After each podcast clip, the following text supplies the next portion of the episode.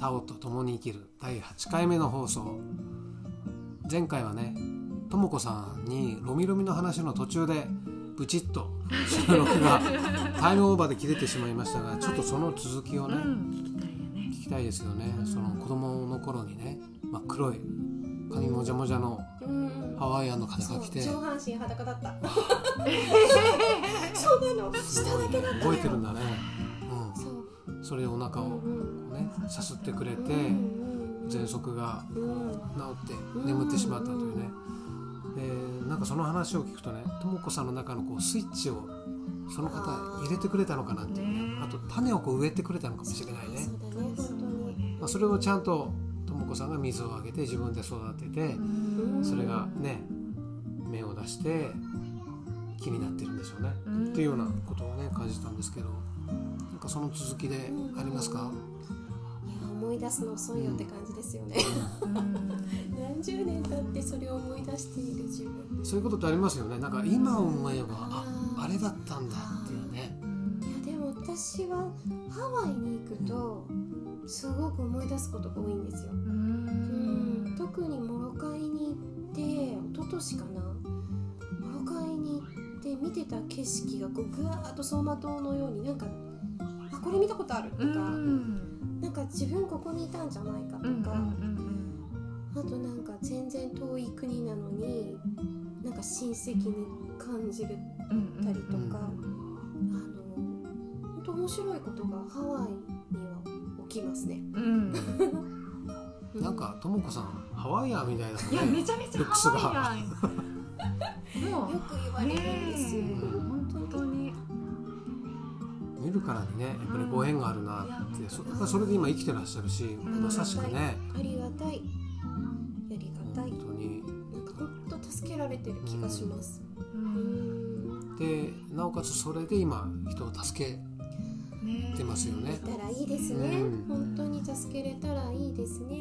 うん。なんかそれってとっても幸せな生き方だなと思ってねねうんありがたいですね。でも本当にいい先生たちに仲間にうん。出会えてるので本当に幸せだなって本当に感謝感謝でございます。この後のとも子さんのなんて言うんだろう夢？目標、あそうだね。そのロミロミのみうん。道の先に何が見えてるのかっていうのをね聞きたいなと思うんですけど、ねさっきもなんかお伝えしたんですけどうん。私はあの本当夢があってハワイのね場所はねまだねどこか見つかってないんですけど、すごく自然の中で結構ね山の中なんですよ。うんうんうん。山。そうすごい私もそうそういうイメージ。うん。うん。だけど海はちょっと見えるか、うん。音は聞こえるかなんか海はそこだっていうのが見えてるんだけど、うん。山にってそうなんかすごい緑がそうなの。周りにあっいってぱいあるの。でなんかちょっと丸っ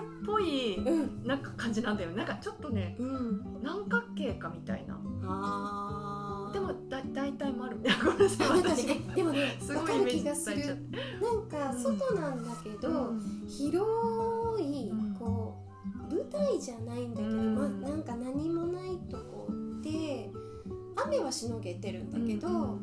そこでなんかもう「ただいま」ってみんながこう帰ってきてなんかこう荷物をポッと置いてでなんかこうなんだろうみんながねこう自分たちがそれぞれこう座ってて。なんかみんなでベラベラすごい喋ってるとかじゃなくて、みんながそれぞれ自分の時間を持ってぼーっとしているでお腹が空いたねってなってこうご飯をみんなで食べて作って食べたりとか。で寝たりとか。でみんながこうロミロミのワークショップをしたりみんなでウクレレ弾いて過ごしたりフラ踊ったり。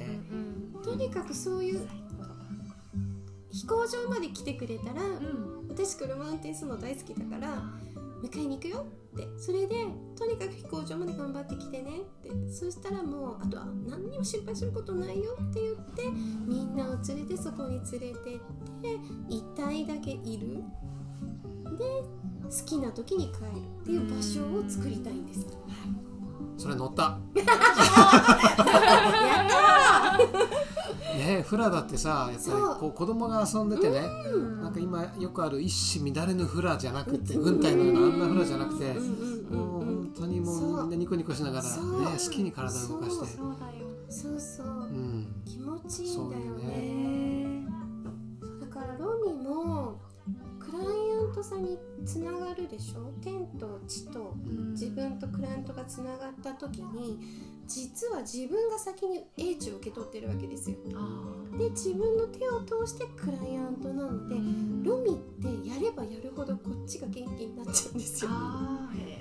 だから本当に真摯にやらないとん。今なんかやっぱりお金をいただけちゃったりするので、ーはいね、お金をいただかないロミとかいつかしたいんですけどね、うん。そういう風になりたいんだけど、やればやるほど元気になってしまうものででもちろんクライアントさんもすごくいい状態になるからそれを自由にこう知ってもらうワークショップうちのねパオラハワイのワークショップとかもやりたいしあとタオのワークショップもしたいしジェシーにそこでやってもらいたいし、ね、フラもワークショップもやりたいですね。どうします？そんなとこがワクワクします。それがハワイだからね。ねやばいやばいよ。ハワイね。ハワイの何島がいいかどなうだろうね。ねともこさんはカウアイ以外はね全部そうやってるんなのそうなですねのそうなの、うん。僕らはねうんハワイ島とうん。マウイ島と、まあ、オアフうん。だけだもんね。うん。どこだろうね。どこだろうね。なんかそんな遠気がしてしょうがないんだよな。そうなんかこれから世の中ね激動ものすごいスピードで変わっていくような気がするから、本当だね。ねだからこういうあの温めていてね準備もしてきてそしてやっぱりロミロミの精神のねそのうん。やっぱり自分だけじゃなくてみんなのためにっていうねうん。そういう利他的な活動とかワークっていうのはうん。急速にねうん必要とされるような気がしますね。なんかエネルギーの循環だよね。うん。本当にみんなが一人一人が波動を上げていけば、絶対その周りにいる人は伝染するからね。そうそうそうそう。ね。光となってね、うん。そうね。いかに毎日いい波動で生きるか。そうそうそうもうそれだけ考えてればいいぐらいですよね。そうそうそうそう、ん。だから人のことなんか考えてない。自分自分として人のためにもちろんそうなるし、ね、うん。それが正しい人へのケアなのかもしれない。そうですよね。うん。人のためとか言って偽りと読みますからね。うんやっぱりまず自分で自分からそのいい波動を周りに広げてそうだねそれじゃなくてやっぱり自分が消耗しちゃいますね。そうそうそうそこ大切です自分自分をそうだね癒して癒して整えて、うん自分己を知ってそうですね。うん。いやでも自分を喜ばせるのって自分しか知らないと思うんですよ。本当に。知らないんですよ周りの人。もう私もなんだろう誰かに幸せにしてもらいたいとかうん本当に周りに意識を向けてうん。ずっと生きてた時があったけど、うん。とにかく自分は自分がね自分で幸せにする。自分が自分をね喜ばせて、うんうん。自分を自自分が自分を抱きしめて、本当に人にしてもらいたいことが実は自分が一番してほしかったこそうとだったそうそうそうそう。なんかよく私種って言い方するんですけど、うんよくなんかカチンとくる人、ん。なんで来るんだろうと思った時に、うん。あの自分にはその種がないからうん。カチンと来ない、カチンとくることとか、うん。なんかひ心に引っかかることって、うその人がうん。そういう経験をして、うん。種を持ってるから、うん。相手もそうなんじゃないかって思っちゃうんだよね。だけど、いや実は口に出したりとか、うん。そういうなんか土的なうん。輝度の土的なものっていうのは、うん本当に種がない人には、うん。こう何のことかわからない、だから本当に自分自身。うん。本当に人になんか自分のことを喜ばせられないんじゃないかなって思ってしまうくらい、すごくそれは思う、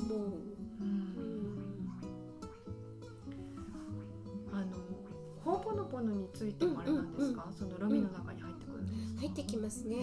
でもそれに対してはすごく深いってクムもロミロミのワークショップでは語るまではいけないって。なのでうん。カンファレンスとかで私は学んでますね。うんへ僕ほうぽのぽのでねーうん。ちょっと昔こう流行った本があありましたよね、うんうんうんあのどっかの先生が書いた本、うんうんうん。であれって実は違うんだよっていう話を聞いてう、んねあの、ね。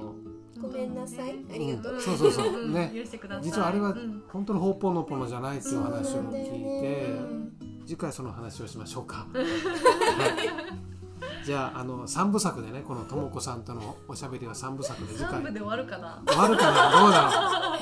終わらないかもしれないね。まあともこさん近くなんであの七里ヶ浜なんでね、いっぱいまた話聞きたい。うん話す機会があるでしょうから。鎌倉の海の前でもいいね。そうですね。うんうん。そうですね。ねねねじゃあまた次回。はい。はい。今日も最後まで聞いていただいてありがとうございました